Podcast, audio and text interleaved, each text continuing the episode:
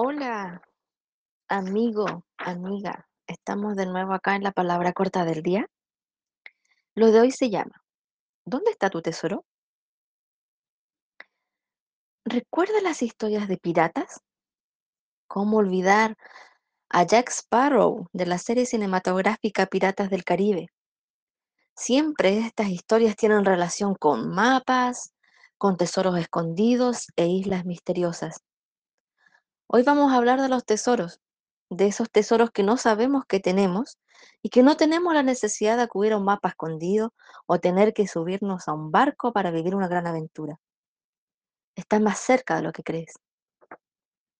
Leamos en 2 de Corintios el capítulo 4 y el versículo 7, que dice, Pero tenemos este tesoro en vasos de barro, para que la excelencia del poder sea de Dios y no de nosotros. Cuando veo esta cita y leo que un tesoro está en un vaso de barro, no es lo que me esperaba. Las cosas de, val- de valor se guardan en bóvedas bancarias.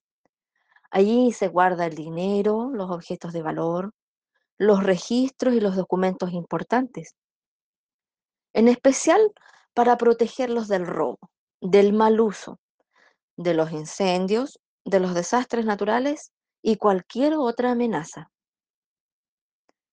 ¿Sabías tú que un ladrón jamás roba lo que ve?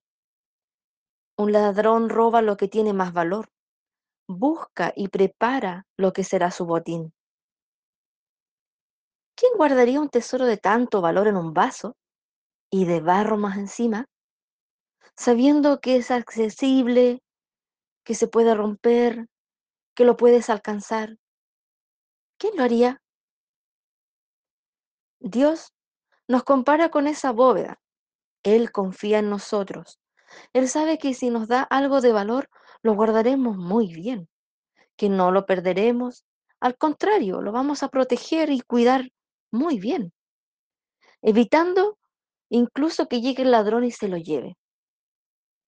Vaya, vaya. Dios tiene un concepto muy alto de nosotros.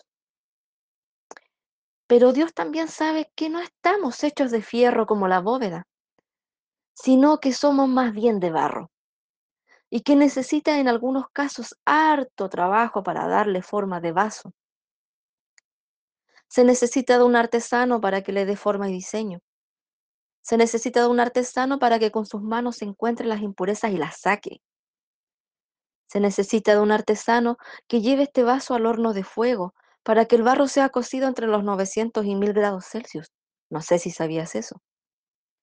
Se necesita de un artesano que rompa nuevamente este vaso cuando vea que no le queda bien. Se necesita de un artesano que tendrá la misión de moldear a este vaso para la gran tarea de guardar este tesoro de alto valor. Insisto, ¿qué tiene tanto valor para ser guardado en un vaso de barro y a la vez este vaso sea tan poderosa como una bóveda bancaria? El tesoro es Cristo y nosotros somos el vaso de barro. Seremos los portadores de la excelencia de Dios, como dice 2 de Corintios 4:7. Pero primero debemos dejarnos moldear. ¿Estás dispuesto, querido amigo, querida amiga, a dejarte moldear? No me respondas a mí, háblalo con Dios. Si este mensaje te bendijo, compártelo con quien tú quieras. Un abrazo y nos vemos en la próxima.